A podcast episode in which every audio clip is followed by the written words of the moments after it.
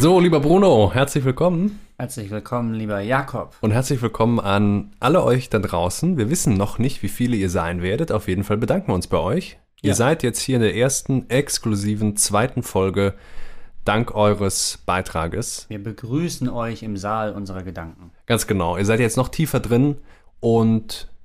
Das ist der VIP-Bereich hier. Der VIP-Bereich, genau, nehmt Platz. Wir haben Ledersessel aufgestellt.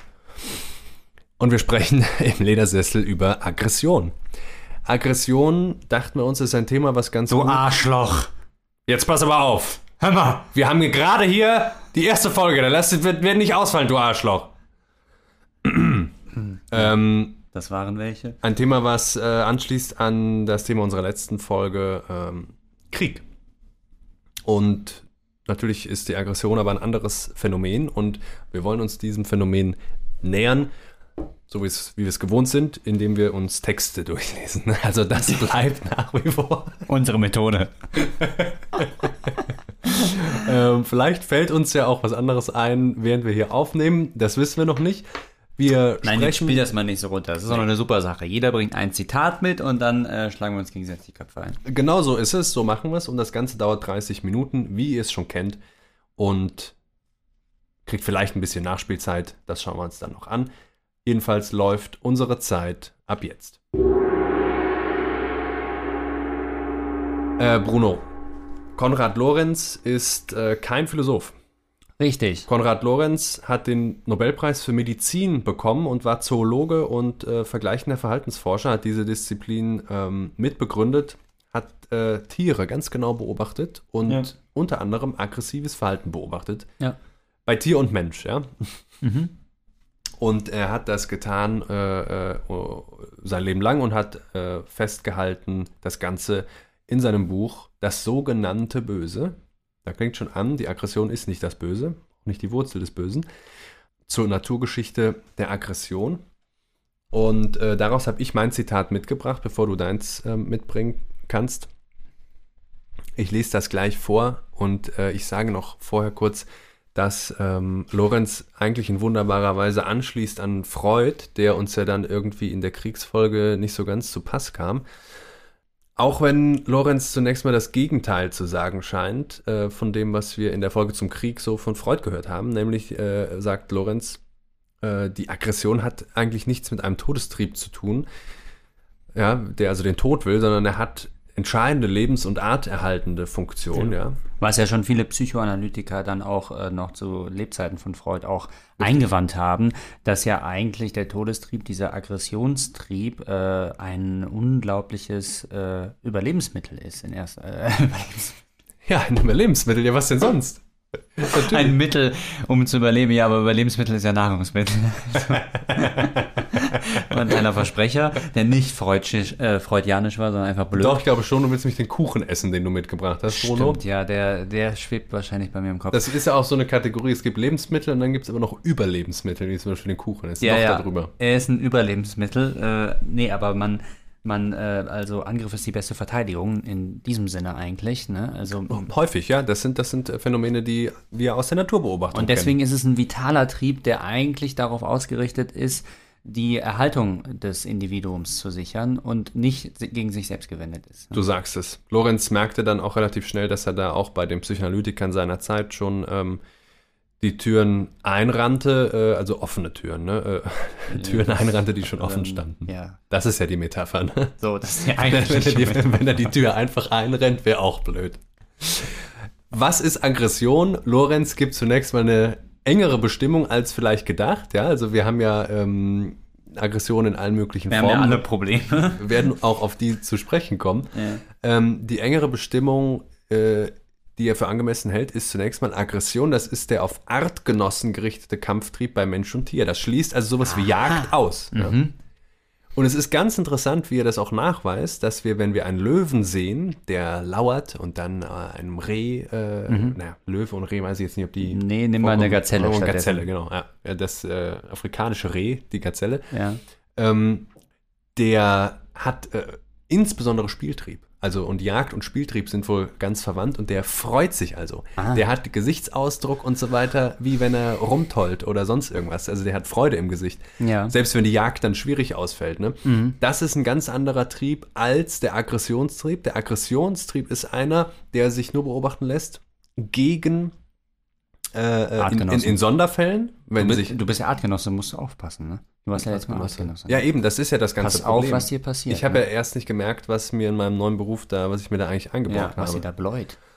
Ähm, es gibt Sonderfälle zum Beispiel dann, dass sich das Beutetier mit äh, hoher Aggression gegen den Jäger zur Wehr setzt und dem die Jagd verleidet sozusagen. Das sind auch dann komische Szenen teilweise. Ähm, aber eigentlich haben wir das Hauptfeld der Aggression ist der gegen Artgenossen gerichtete Kampftrieb. Also, und da müssen wir uns ja fragen, warum? Ne? Was kann die arterhaltende Funktion von innerartlicher Aggression sein? Das ist die mhm. Frage, die sich Lorenz stellt. Das heißt, wieso kämpft der Löwe gegen den Löwen? Ja, wieso kann das passieren? Und das mhm. läuft natürlich alles auf die Frage nach dem Menschen hinaus. Mhm äh, wird aber zunächst mal so in analoger Weise beantwortet. Ja, weil vor allen Dingen, weil er ja Verhaltensbiologe ist und nun mal eigentlich nicht über den Menschen schreibt, ne? Richtig.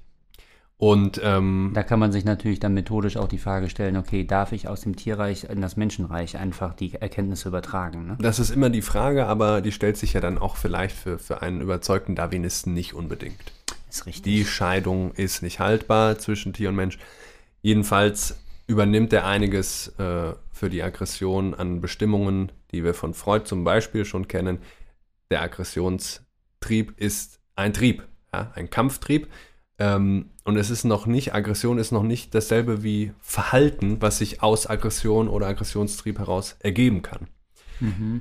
Ähm, das arterhaltende Potenzial von Aggression gegenüber anderen Arten. Bruno, ich weiß nicht, ob du dir das auch schon untergekommen ist, ähm, ob du dich vielleicht mal irgendwie gegen einen Hund verteidigen musst oder so, aber ja. das ist ja klar, ne? Ja. Wenn ich gejagt werde und ich vertreibe den Jäger oder wenn ich Jäger bin und ich muss essen, dann, ähm, äh, wie gesagt, dann nennen wir das nicht Aggression, sondern dann haben wir Jagdtrieb, aber da ist es ganz klar, da kommt es zu physischer Gewalt gegenüber anderen Spezies. Mhm. Und das ist lebenserhaltend, weil ich mich dann ernähre oder mich rette mhm, mhm. oder was auch immer. Ne? Ähm, was ist aber nun das arterhaltende Potenzial von innerspezifischer Aggression? Und da gibt Lorenz äh, eine Antwort, und dann komme ich auch gleich zu meinem Zitat, Bruno. Ähm, ich bitte darum. Eine darwinistische Antwort. Es geht um die gerechte Verteilung der Artgenossen einer Art auf den zur Verfügung stehenden Raum. Ja, also wir haben ein Territorium, ein Löwe kann nur da und da leben, anderswo sind die, die klimatischen Bedingungen zu schlecht. Und dann gibt es sowas wie Revierkämpfe. Ja, das ist also äh, neben dem Kampf um Weibchen bei manchen Spezies ist das, äh, ist das so äh, das herausstechende Beispiel für Aggression innerhalb derselben Art. Der andere kam mir in mein Territorium, das Arschloch. Mhm, und dann mhm. muss ich dem jetzt sagen, hier jage ich ja. Und dann kloppen die sich und manchmal geht dabei auch was schief und irgendwie ein, äh, kann toll schreiben, der Lorenz übrigens, ne? Und irgendwie trinkt dann ein, eine, ein, ein Eckzahn doch mal in die Halsschlagader ein und so weiter und dann stirbt der andere Löwe. Das ist aber eigentlich die Ausnahme, das ist nicht das Ziel, sondern es geht eigentlich darum zu sagen, entweder ich krieg das Weibchen, du Arschloch, weil ja. ich bin stärker, ja. oder du verpisst dich hier aus meinem Jagdrevier, weil hier jage ich geht nicht das darum. Das ist kein Entweder-Oder, das ist. Äh, das gehört zusammen, ne? Das wäre beides wäre eigentlich toll. Genau. Ja. Wenn, ich, wenn ich beides schaffe, dann bin ich erfolgreicher Löwe. Ja. So. Und überhaupt gilt das für alles. Ja. So. Ähm, Dein Zitat. Und das Zitat lautet wie folgt. Äh, Achso, genau. Also, warum ist das Art erhalten? Naja, da, diese Konkurrenz der Angehörigen derselben Spezies dient dazu, äh, dass zum Beispiel nicht alle Löwen in einem Gebiet sind, wo es dann bald keine Nahrung mehr für die gibt, während sich in äh, ne, also was das hat die Evolution so hergerichtet. Das hat die Evolution so eingerichtet, ja. dass Angehörige derselben Spezies möglichst nicht zu Fressfeinden werden ja. sollen. Ne? Das Gebot der Exogamie kommt vielleicht sogar noch dazu. Können da auch schon sagen, was heißt das jetzt bitte mit Bezug auf die beschissene äh, Lebenssituation des Menschen, zum Beispiel in Großstädten? Ja. ja ne, das dürfen wir alles nicht außer Acht lassen. Aber äh, vorher hier mal ein Zitat. Was heißt das mit Bezug auf den Menschen? Den bösen Auswirkungen intraspezifischer Selektion ist der Mensch aus naheliegenden Gründen besonders ausgesetzt. Wie kein anderes Lebewesen vor ihm ist er aller feindlichen Mächte der Äußer außerartlichen Umwelt Herr geworden. Bär und Wolf hat er ausgerottet und ist nun tatsächlich, wie das lateinische Sprichwort sagt, sein eigener Feind, Homo homini lupus. Mehr als andere Eigenschaften und Leistungen kann gerade das aggressive Verhalten durch seine verderbliche Wirkung ins Groteske und Unzweckmäßige übersteigert werden. Vor allem ist es mehr als wahrscheinlich, dass das verderbliche Maß an Aggressionstrieb, das uns Menschen heute noch als böses Erbe in den Knochen sitzt, durch einen Vorgang der intraspezifischen Selektion verursacht wurde, der durch mehrere Jahrzehntausende, nämlich durch die ganze Frühsteinzeit, auf unsere Ahnen eingewirkt hat als die Menschen eben gerade so weit waren, dass sie Kraft ihrer Bewaffnung, Bekleidung und ihrer sozialen Organisation die von außen drohenden Gefahren des Verhungerns, Erfrierens und Gefressenwerdens von Großraubtieren einigermaßen gebannt hatten, sodass diese nicht mehr die wesentlichen selektierenden Faktoren darstellten, muss eine böse intraspezifische Selektion eingesetzt haben. Der nunmehr auslesetreibende Faktor war der Krieg den die feindlichen benachbarten Menschenhorden gegeneinander führten. Er muss eine extreme Herauszüchtung aller sogenannten kriegerischen Tugenden bewirkt haben, die leider noch heute vielen Menschen als wirklich anstrebenswerte Ideale erscheinen. Also nicht der Aggressionstrieb ist das Problem, der entfremdete sozusagen, der zweckentfremdete Aggressionstrieb in einem besonderen kulturell herbeigeführten Zustand mhm. ist das Problem nämlich einem Zustand, in dem der Mensch bewaffnet, ohne Tötungshemmung gegenüber äh, Artgenossen, die entwickelst du nämlich als Raubtier nur, wenn du auch qua Natur die nötigen Waffen hast, um deinen Artgenossen umbringen zu können. Das ist beim mhm. Menschen nicht der Fall. Mhm. Der Mensch konnte sich nur verdreschen gegenseitig, umbringen erst bewaffnet. Ähm, und ohne äußerliche, ohne äußere Feinde, der Mensch sozusagen Selektion nicht mehr gegen andere Spezies, sondern nur noch intraspezifisch mhm. vollzieht. Ne? Selektion heißt, welcher Mensch darf nun seine Gene fortpflanzen, also ja. Konkurrenz äh, äh, um all das, was man so zur Fortpflanzung braucht. Okay. Damit hätten wir sozusagen eine Wurzel der Aggression jetzt äh, gepackt. Wir haben nicht die Wurzel der Aggression gepackt. Die äh, Wurzel der Aggression ist ähm, das menschliche Wesen und das lässt sich zurückverfolgen äh, in alle anderen möglichen Säugetierarten. Wir haben aber jetzt die Wurzel einer entfremdeten, einer zweckentfremdeten ähm, Aggression, die sich nicht mehr gegen Fressfeinde richten kann, sondern nur noch gegen andere Artgenossen. Weil mhm. sonst wird dem Menschen niemand mehr gefährlich. Und er hat aber noch dieses ererbte und angeborene äh, Verlangen, den Aggressionstrieb abzuführen. Und woran soll er denn nun abführen? Ja. Wir haben ja also ganz analog ganz die Frage, die wir uns schon beim Krieg gestellt haben. Armer Kerl, ne? Und jetzt habe ich schon, ähm, das kommt, glaube ich, in Lorenzo Cabular nicht vor, äh, zweckentfremdet hier und entfremdet. Davon habe ich schon gesprochen und du ja. hast uns doch ein Zitat mitgebracht, was. Äh ja, lass doch noch mal ganz kurz jetzt zu deinem was sagen. Also, äh, du hast jetzt sehr viel vorgelesen, aber du hast ja nicht so viel dazu gesagt. Ähm, Hörst dir nochmal an. also, das, äh, weshalb der Mensch ja, das sagt äh, Lorenz, glaube ich, auch an anderen Stellen, ja wirklich als das größte Monstrum der Natur äh, gelten muss, ist ja, weil er aus seiner Instinktgebundenheit herausgetreten ist und dann natürlich auch mit Hilfe von Waffen, also das technisch begabte Wesen eben, ein Gewaltpotenzial äh, erzeugen kann und rekrutieren kann, das ja weit über das jedes äh, Tieres hinausreicht. Also ja ähm, er kann sozusagen, er hat die Freiheit auch zu töten, wen oder was er will. Ne?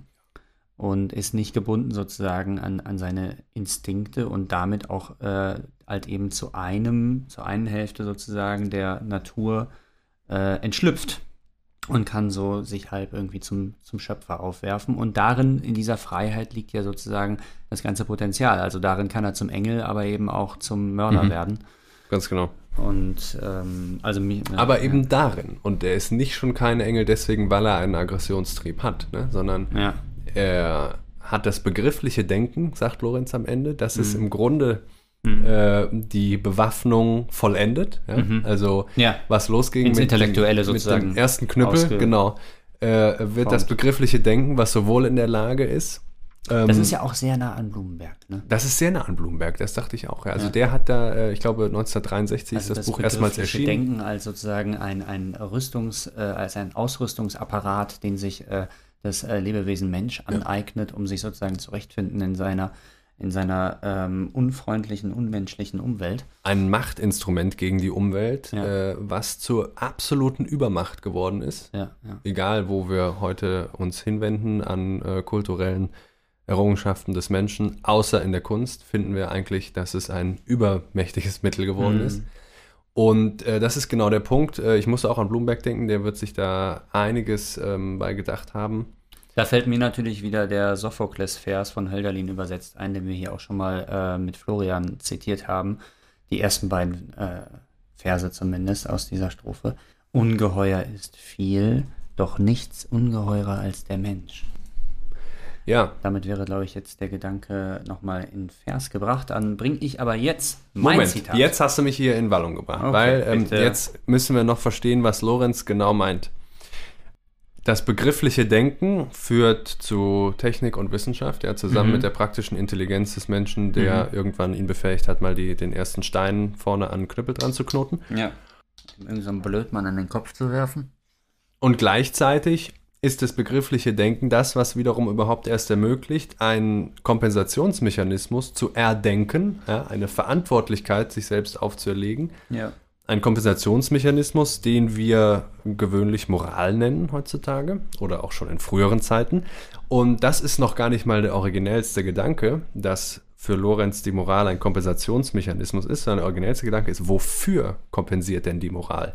Ja, für die Tötungshemmung. Das ist also etwas, was wir in der Natur vorfinden, was Raubtiere gegeneinander haben, ne, habe ich eben schon gesagt, und Tiere, die eine sehr schwache natürliche Bewaffnung haben, keine Klauen, keine Reißzähne, keine riesigen Muskeln oder so, die haben das nicht.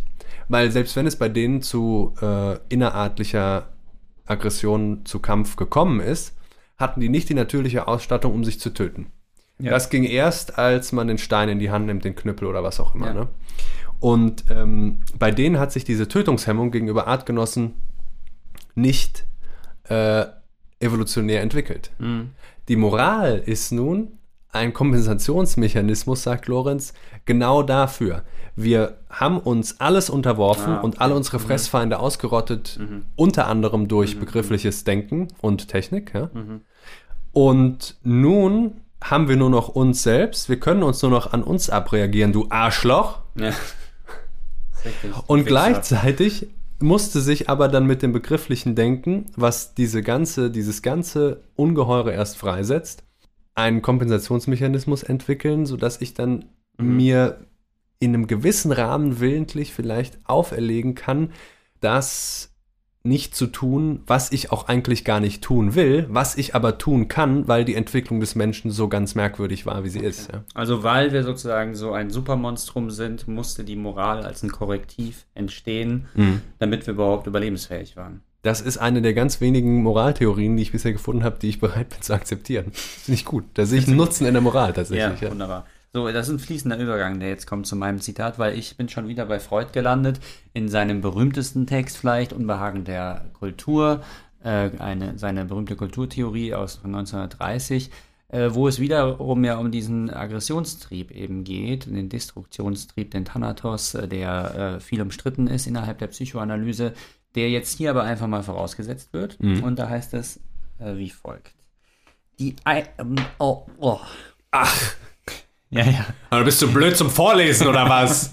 ja hätte, Sau. Man, hätte man nicht gedacht bei Freud. Unglaublich. Ja. Die Existenz dieser Aggressionsneigung, die wir bei uns selbst verspüren können, beim anderen mit Recht voraussetzen, ist das Moment, das unser Verhältnis zum Nächsten stört und die Kultur zu ihrem Aufwand nötigt. Kultur könnte man jetzt mit Lorenz als Moral äh, paraphrasieren. Infolge dieser primären Feindseligkeit der Menschen gegeneinander ist die Kulturgesellschaft beständig vom Zerfall bedroht. Das Interesse der Arbeitsgemeinschaft würde sie nicht zusammenhalten, triebhafte Leidenschaften sind stärker als vernünftige Interessen. Die Kultur muss alles aufbieten, um den Aggressionstrieben der Menschen Schranken zu setzen, ihre Äußerungen durch psychische Reaktionsbildungen niederzuhalten. Daher also das Aufgebot von Methoden, die die Menschen zu Identifizierungen und zielgehe zielgehemmten Liebesbeziehungen antreiben sollen. Daher die Einschränkung des Sexuallebens und daher auch das Idealgebot, den Nächsten so zu lieben, wie sich selbst, das sich wirklich dadurch rechtfertigt, dass nichts anderes der ursprünglichen menschlichen Natur so sehr zuwiderläuft. Also ja. Freud sagt nun, die nächste Liebe läuft dem, der ursprünglichen Natur zuwider. Äh, genau das und eben mit der äh, Annahme davor, die du ja gerade auch mit Lorenz hattest, und da sieht man, dass sie wirklich äh, sozusagen auf einer Linie stehen.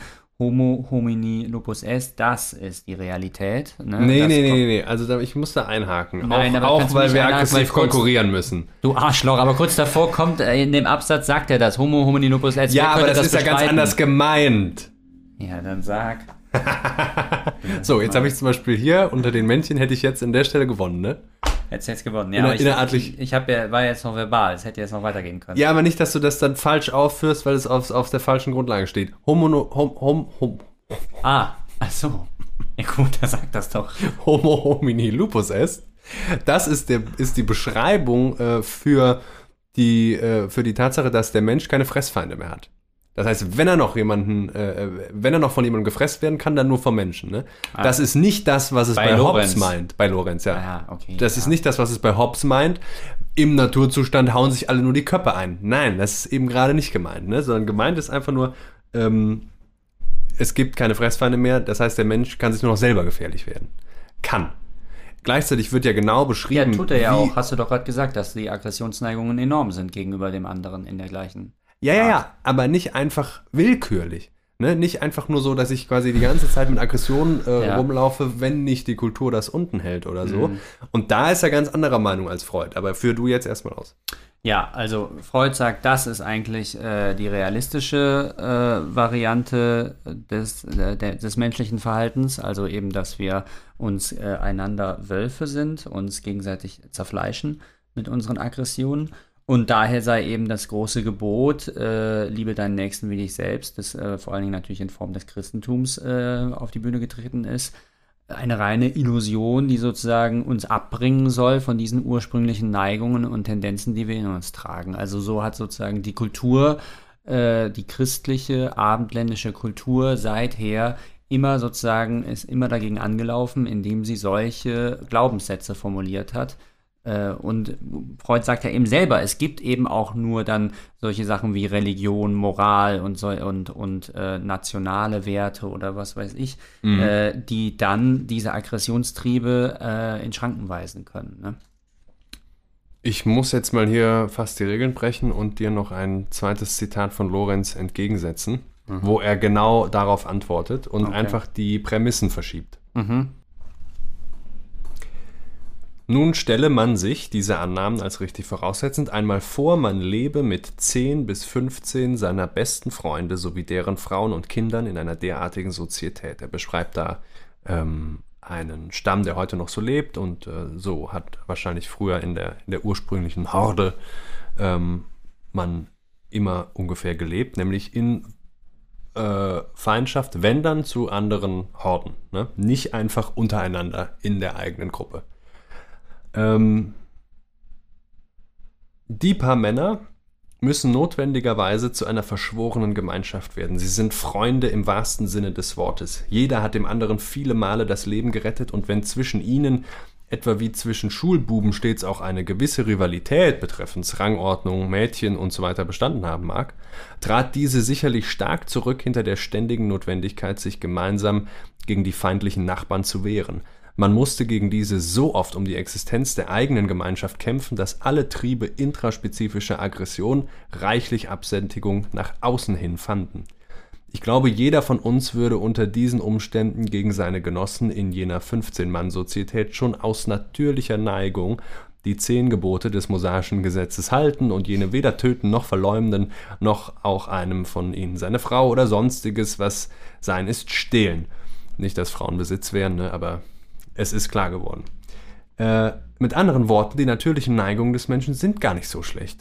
Der Mensch ist gar nicht so böse von Jugend auf, er ist nur nicht ganz gut genug für die Anforderungen des modernen Gesellschaftslebens. Aha. Weil was mhm. trägt die moderne Gesellschaft, beträgt ja. äh, die Kultur bei Freud den Menschen auf? Oder der christliche Imperativ, der in der Tat nicht einzuhalten ist, Nämlich nicht nur den eigenen, nicht nur den, die man liebt und beschützen will, mhm. was der Natur entspricht, sondern allen gegenüber. Ja. Leuten, die ich scheiße finde oder die ich überhaupt nicht kenne. Ja. ja? Es ist wirklich witzig, weil damit kommen wir echt auf das Thema unserer nächsten Folge mit der Grenzschrift, weil da gerade eben die Frage ist, wie weit kann denn eigentlich eine zwischenmenschliche Liebe überhaupt reichen innerhalb eines gesellschaftlichen Gefüges? Also kann ich jemanden, den ich nur mal morgens beim Bäcker gesehen habe, kann ich wirklich mich mit dem so ja. stark solidarisieren? Ja, und, und mit und unter dem... welchen Aspekten soll ich mich mit ihm solidarisieren? Ja, ja, ja. Oder gibt es sowas wie eine Grenze der Gemeinschaft? also die, Anto, die, die evolutionäre Anthropologie hat eine klare Antwort, die lautet nein. Ne? Ja. Und äh, mit, dem, äh, mit dem Bäcker teile ich wahrscheinlich noch hundertmal mehr als ähm, mit irgendeinem Menschen irgendwo ähm, an der anderen Ende der Welt. Mhm. Anderen Ende der Welt. Und äh, trotzdem klappt es schon nicht. Ja. Und dennoch haben wir globale Probleme und irgendwie müssten wir das ja sogar aufbringen. Genau, und wir wollen ein globales Dorf sein und eigentlich soll ja auf globaler Ebene auch irgendeine Art von äh, Solidarisierung stattfinden. Also es kann ja nicht einfach nur sein, dass sozusagen die technischen Möglichkeiten gegeben sind, aber im Moment ist es eher so, dass nur die technischen Möglichkeiten ge gegeben sind, äh, aber dafür keine ideellen als Voraussetzung äh, gegeben sind. Also ja, oder was noch schlimmer wäre, ich will das direkt mal zynisch einführen, ja. äh, diese ideellen sind nur zu sagen, sozusagen das, äh, das immaterielle Pendant, die leisten ein bisschen mehr, aber die leisten letztlich auch immer nur das, nämlich eine Gruppe im Ausschluss von anderen Gruppen zu schaffen. Ja. Ja, mhm. ja Sonst funktioniert es gerade nicht mehr mhm. mit dem Zusammenschluss. Mhm. Ja. Und noch äh, ein letzter Themenschwenker, vielleicht zum Schluss jetzt. Äh, in, jetzt gehen wir in die Zielgerade, äh, biegen wir jetzt ein. Ja, links äh, oder Heute rechts? das ähm, Stichwort unserer Tage ja äh, Mikroaggression, ja, also ja. was im Grunde ja dann schon so ein evolutionäres Produkt dieser freudianischen Kulturtheorie sein könnte, dass wir sozusagen die Aggression auf ein Minimum zurechtgestutzt haben, genau. sie aber immer noch nicht ganz natürlich tilgen können und sie ja. auch immer noch da sind und wir sie so in kleine Portionen äh, mundgerecht gemacht haben. Aber wir können sie immer noch beschreiben, wir nehmen sie auch immer noch wahr. Und sie sind daher auch gar nicht mehr sozusagen für den Theoretiker so fassbar, weil sie sich auf sehr subtiler Ebene nur noch äußern. Also jeder wird wissen, wovon die Rede ist, wenn von Mikroaggressionen gesprochen wird. Das sind Blicke, das sind äh, Tonfälle, das sind ähm, bestimmte Gesten oder sowas, ja. ja. Also dass Mikroaggressionen sich äh, sozusagen jetzt in so einer Subzone ähm, zum Ausdruck bringen und ja. dass man so ein ständiger ja. Begleiter im, im, Subtext der Begegnung ja. von äh, eigentlich natürlicherweise völlig sozial überforderten und abgestumpften ähm, Massenmenschen. Richtig. Und ich will noch mal ein, bei, bei Freud gibt es ja die Möglichkeit der Sublimierung, ne? Also ähm, ja. warum führt das alles nicht einfach nur in den Abgrund, sondern warum gibt es so ein Unbehagen der Kultur? Ja. Äh, einige müssen sicherlich Neurosen kriegen, weil sie müssen ihre Triebe ja, ja, unterdrücken klar, und so. Neurose aber ist äh, das, was, was unausweichlich Das ist das Ergebnis, ja. ja. Aber es gibt die Möglichkeit der Sublimierung. Also ich kann meine äh, meine unterdrückten sexuellen oder aggressiven Triebe und Affekte ähm, die, die, kann ich, äh, ich kann die unterdrücken, das sowieso, aber ich kann die sozusagen zur Kulturtätigkeit sublimieren. Ich kann ja. ähm, kulturtätig werden. Ne? Deswegen ja meine Idee auch mit der Sexpartei, weil ja Freud gesagt hat übrigens, dass man äh, die erotischen Triebe eigentlich oder dass die Erotik im Grunde die äh, Destruktionstriebe übersetzen würde, tatsächlich in Liebestriebe. Also ja. dass man da vom, vom Bösewicht zum, zum lieben, kosenden ja. Liebhaber wird. Genau, und wir haben wieder die Verschränkung auch äh, von Trieben, äh, die entgegengesetzt wären, an und für sich genommen, in ja. zum Beispiel der sexuellen Handlung, wo er sagt, ein, äh, ein, also denken wir jetzt einfach mal an den Löwen, nicht an den Menschen, ja. ja. Ähm, ein, ein gewisses, äh, ein gewisses, ähm, ein gewisser Bemächtigungstrieb, also ein aggressiverer Trieb äh, gehört dazu, um überhaupt sozusagen dem, äh, ob jetzt Mann oder Frau, in welche Richtung ist egal, mhm. dem sexuellen Objekt habhaft zu werden, ne? Ja. Ähm, und da haben wir auch wieder so eine Verschränkung. Mhm. Was ist jetzt aber, wenn die Sublimierung nicht klappt? Ne? Und das klappt, glaube ich, bei den wenigsten. Ja, zumindest nie ganz erfolgreich. oft sehr schwer. Und ja. niemals löst das das Problem. Ja, ja, genau. Das ist ja der Punkt. Ne? Das reicht auch nicht aus. Ja. Äh, wo haben wir die Aggression heute? Und ich würde dir vollkommen zustimmen. Wir haben, ähm, wir haben ja immer noch nicht nur ein moralisches Gebot, sondern auch das Gebot, was die Kultur auferlegt, beschränkt sich ja dann doch überwiegend auf die, den Ausdruck von Aggression in physischer Gewalt. Ja. ja? Und es ist, wie gesagt, in unserer Kriegsfolge haben wir das besprochen, paradox, dass eine Kultur mit diesem Imperativ gerade dann zu den größten, organisiertesten kollektiven Kriegen und so weiter, mhm. zu Kriegen eben in mhm. der Lage ist. Mhm. Ähm, aber wir haben äh, wir haben eigentlich ein ganzes Spektrum an aggressiven Äußerungen, die man dann passiv-aggressiv nennen könnte. Also ich lebe es nicht also, in physischer Gewalt auf, sondern mhm. ich, ich, ich, ich, bin, ich, ich bin in so einer Stimmung und im Grunde mhm. schieße ich die ganze Zeit und so während Corona, wie stark hat man gemerkt, wie man sich dann im, im Bäcker auch so fühlt, ja, wo man, mhm. wo man, äh, wo man wo irgendwie vielleicht einer ist, der vollkommen vereinsamt ist zu der Zeit und das ja. ist dann natürlich tragisch und der sucht dann Anschluss, aber alle anderen sind, äh, sind eigentlich haben äh, Scheuklappen irgendwie auf. Am Existenzlimit und, ja. und, und, äh, und können das gar nicht ab und so. Ja, richtig. Das war auf jeden Fall eine Situation, wo äh, das vermehrt aufgetreten ist, weil der psychosoziale Druck sehr hoch war oder deutlich gestiegen ist äh, und die Herausforderung für den Einzelnen einfach gestiegen ist in äh, psychosozialer Hinsicht und mhm. sozialpsychologischer Hinsicht so rum. Ja. Und dann kommen solche passiven Aggressionen, die aber zugleich auch Ausdruck dessen sind, dass äh, sich die Sitten eben oder das Sittlichkeitsgefühl so weit verfeinert hat, also dass man so sensibel ja.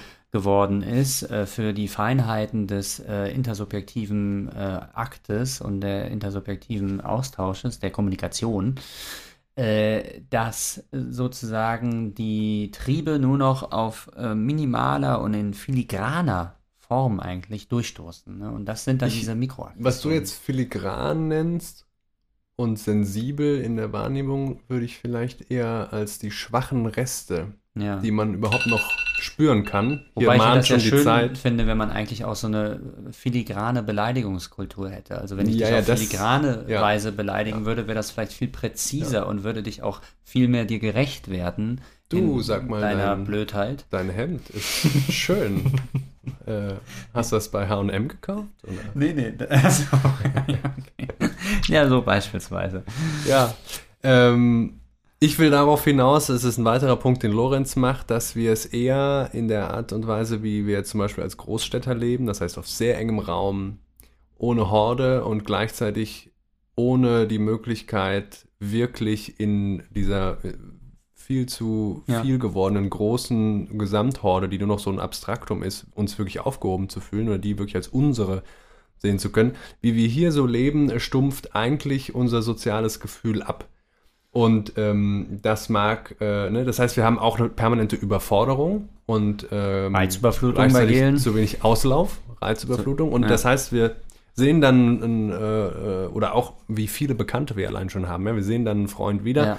Wir waren den ganzen Tag aber von Leuten umringt, wo wir uns das nicht aussuchen konnten. Und dann, was, was früher früher, ja, ich sage jetzt mal einfach pauschal früher, ja. einen Begeisterungssturm, da diesen Freund, mit dem ich mein Leben geteilt habe, wiederzusehen mm, und so mm, weiter ausgelöst mm, hätte. Mm, mm, ähm, das ist dann am Ende von so einem Tag eines Großstädters nur noch so, oh nee, ich kann jetzt hier nicht, ja, noch, das müssen wir verschieben. Und, und, ja, das ist richtig und das kann man natürlich auch dann wieder an einen anderen großen Denker der Moderne schließen, nämlich an Simmel, der im Großstadtleben auch beschrieben hat, dass die Aufmerksamkeit im Grunde quantisiert wird. Also weil es so viele Aufmerksamkeitsfelder im Großstadtleben gibt, ein, zu viele, also Stichwort Reizüberflutung, muss äh, der Einzelne schauen, wo er bleibt und das heißt, er selektiert ja. permanent bei seinen Wahrnehmungen und er gibt äh, manchen äh, gibt er die Bühne seiner Aufmerksamkeit, andere gegen die muss er sich abschotten, weil es einfach zu viel wäre am Ende des Tages und mhm. das überlastend wirkt auf den Einzelnen mhm. und da die Kapazitäten fehlen. Das heißt, äh, richtig, äh, auf der einen Seite Stumpfheit, auf der anderen Seite aber Sensibilisierung. Also das ist ja, Übersensibilisierung. Das ist, mhm. scheint ein zweischneidiges Schwert zu sein, was wir da in der Hand halten. Ja. Und äh, ähm, mit dem wir uns selber. Ähm, Wo die Frage ist, ob wir das noch in die Scheide zurückbekommen. Ist richtig. Wahrscheinlich ja. nicht. Und ob die Metaphorik in dem Zusammenhang überhaupt noch Sinn macht, sei dahingestellt. Ähm, physische Gewalt ist eine mögliche Ausdrucksform von Aggression. Ja, es ist die, die besonders stark verurteilt wurde im Laufe der Geschichte. Mhm. Sie ist auch gleichzeitig aber die archaischste, die direkteste, die, die eben das, was letztlich passieren muss, wenn wir nicht alle verkommen wollen, ähm, ja. äh, was aber auch geschehen muss, nämlich die Abfuhr dieses Triebes. Ähm, und es gibt ja nach dieser direkten äh, physischen Gewalt als Aggressionsabfuhr, gibt es auch vielleicht eine regelrechte Sehnsucht, wenn wir mal in die Popkultur schauen und so weiter. Mhm. Ähm, die aber nicht mehr vorkommt auf individueller Alltagsebene. Ne? Wenn, wir, wenn wir hier gerade in einem ja. Land sind, wo kein Krieg herrscht, dann, ähm, dann kommt das nicht vor. Da ja. muss man schon zum Boxen gehen und so, und das ist sicherlich dann auch gut, aber das machen dann doch nur wenige. Und stattdessen lebt sich die Aggression in allen ihren indirekten äh, Verhaltensformen, Ausdrucksformen aus. Ja? Und da gibt es ja endlos viele Varianten. Ähm, Belassen wir es dabei, würde ich sagen. Wir belassen es dabei. Jetzt kommt aber noch, äh, kommt aber noch einer von Lorenz, weil ich wirklich großen Spaß hatte, das also, auch zu lesen. Du scheinst wirklich begeisterter Lorenz-Jäger. Bist du Lorenzianer? Er hat das Phänomen der Mikroaggression, ähm, was übrigens ursprünglich mal was ganz anderes hieß. In den 70ern kam das Makroaggression auf. Makroaggression damals noch. Damals noch Makro, als noch Platz war. nee, es ging, was wurde mal ähm, äh, in der amerikanischen Soziologie, glaube ich, in den 70ern geprägt, um den Umgang von äh, einer eigentlich befriedeten Gesellschaft mit aber stigmatisierten, ausgegrenzten Minderheiten zu kennzeichnen. Die erfahren die ganze Zeit Mikroaggressionen. Mhm. Wir haben uns das jetzt alle einfach so angeeignet ähm, und bezeichnen damit diese, ja, diese ganzen passiv-aggressiven Ausdrucksmöglichkeiten. Er beschreibt das äh, am Beispiel der Polarkrankheit oder dem sogenannten Expeditionskoller.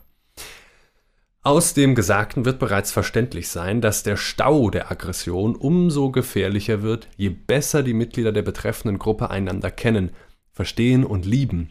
In solcher Lage unterliegen, wie ich aus eigener Erfahrung versichern kann, alle Reize, die Aggression und innerartliches Kampfverhalten auslösen, einer extremen Erniedrigung ihrer Schwellenwerte wir sind in einer Situation, möchte das ich gerade noch einwerfen, ne, ja, gut, wo ja. wir äh, eine uns vertraute Gruppe nur noch haben ja. und eben nicht mehr nur keine Fressfeinde, ich kann ja auch, sondern ich noch mehrmals mal demonstriert auch Arschloch einfach zu dir sagen. Ja, genau, du Sau. Nicht mehr, nicht mehr nur äh, haben wir jetzt hier keine Fressfeinde mehr, sondern wir haben nur noch uns, die wir uns eigentlich lieben und verstehen und kennen, um unsere Aggression ja. äh, abzureagieren, ja? Ja, ja? Das ist der Expeditionskoller. So, und jetzt äh, kommt die Mikroaggression. Subjektiv drückt sich dies, also die Erniedrigung der Schwellenwerte für Aggression, darin aus, dass man auf kleine Ausdrucksbewegungen seiner besten Freunde, darauf, wie sich einer räuspert oder sich schneuzt, mit Reaktionen anspricht, die adäquat wären, wenn einem ein besoffener Rohling eine Ohrfeige hineingehauen hätte. ja. Ja, sehr gut. Und damit möchte ich schließen, du Arschloch. Aber da äh, besteht auch dann, finde ich, auch Hoffnung oder das ist auch ein Hoffnungsschimmer, dass eben innerhalb äh, solcher Sphären wie der Freundschaft und auch der, der Liebe eben all diese Triebe ausgelebt werden können, all das seinen Platz hat und all das äh, äh, zu in sein aber Recht gebracht. Lorenz beschreibt das auch an, an Beispielen aus dem Tierreich, aber, aber das ist, denke ich, vielleicht sogar eine, äh, eine Transferleistung, wo man es auf den Menschen einfach anwenden kann wenn ich diese Aggressionsabfuhr nicht mehr nach irgendetwas, was ich als äußerlich oder als gegnerisch oder als feindlich wahrnehmen kann, habe, wenn ich zum Beispiel einfach nur die ganze Zeit mit meiner Ehefrau eingesperrt bin, ja. da kann das gut sein, dass ja. die Hildegard irgendwann mal die Axt nimmt und den ja. Alfons im Schlaf zerhackt. Ja, ja, ja, Ist ja auch oft während Corona vorgekommen. Das heißt, wir brauchen Sozialität nicht nur für das ganze Schöne und um sich kümmern, wir brauchen Sozialität auch, um unseren Scheiß loszuwerden. Ist um, richtig, ja. Äh, um dick und dünn, durch dick aneinander und dünn. zu messen, um uns auf die Fresse zu hauen. Ja. Kurz und gut, viel Spaß dabei. Ja, wir, wir fangen gleich an, Jakob. Ne? Wir fangen gleich an. Erstmal erst für den Kuchen zur Stärkung, so, ja? So. Aber dann bist du dran. Alles klar. Du dumme Sau. Pass auf, was du sagst. Und an unsere Hörer und Hörerinnen und die ganze Hörerschaft äh, freuen wir uns sehr, dass wir äh, das für euch hier jetzt ganz exklusiv machen können. Und wir hören uns nächsten Monat wieder, so oder so, ob ihr wollt oder nicht. Genau, ihr habt gar keine Wahl. Vielen Dank fürs Zuhören und bis dann. Tschüss.